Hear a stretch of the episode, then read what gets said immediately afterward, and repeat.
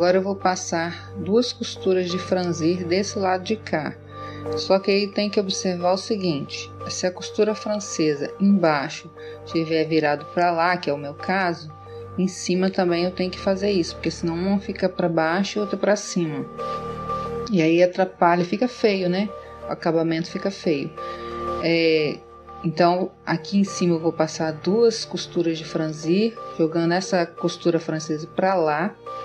E aqui embaixo, meu minha bainha deu uma certa diferencinha. Não sei se você consegue ver.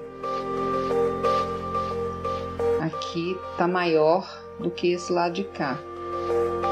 Porque o, um dos barrados estava um pouquinho mais largo, porém o desenho é, eu tive que botar bem certinho o desenho com o outro, então para encaixar certinho eu tive que deixar essa diferença aqui. Mas isso aqui não interfere em nada não, só eu tive que casar os desenhos, isso é mais importante do que essa sobrinha aqui. Então agora eu vou franzir.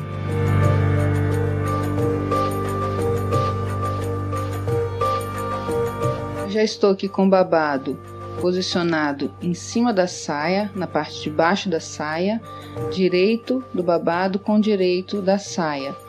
E a saia eu já costurei nas laterais, a mesma costura francesa que eu fiz no babado. E eu dei vários piques, tanto no babado quanto na saia, para que esses piques um fique encontrado com o outro, é, facilitando na hora de distribuir o franzido do babado é, em relação à saia. E aí, como que eu fiz isso? Peguei com um pedaço de tecido para simular a, tanto a saia quanto o babado. Então, eu tenho costura de um lado, costura do outro.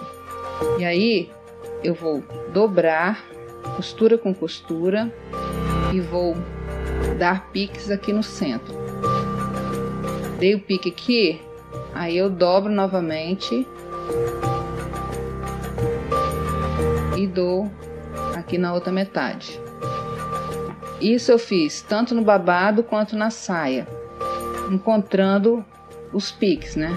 Pique do babado com o pique da saia. E eu tenho que fazer isso antes de puxar o franzido. Por enquanto ainda não puxei o franzido. E também aqui eu posicionei o babado em cima da saia, dando uma sobra aqui na saia de aproximadamente 2 centímetros, porque eu vou usar essa sobra para fazer o acabamento aqui. Ainda vou fazer direitinho para mostrar, mas por enquanto eu posicionei dessa forma.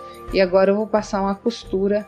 Primeiro vou franzir, né? E depois vou passar uma costura aqui, prendendo o babado na saia. Eu já franzi o babado e também já alinhavei.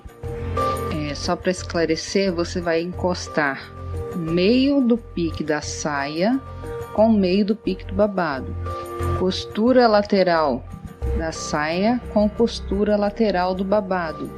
E aí, quando você posicionar a costura aqui com costura, tem que ficar bem certinho, casando a costura do babado com a costura da saia. A mesma coisa você vai fazer do outro lado. Ou seja, cada, cada meio que a gente dê um pique no babado vai se encontrar com o meio do pique da saia. E agora é só passar uma costura abaixo aqui do franzido.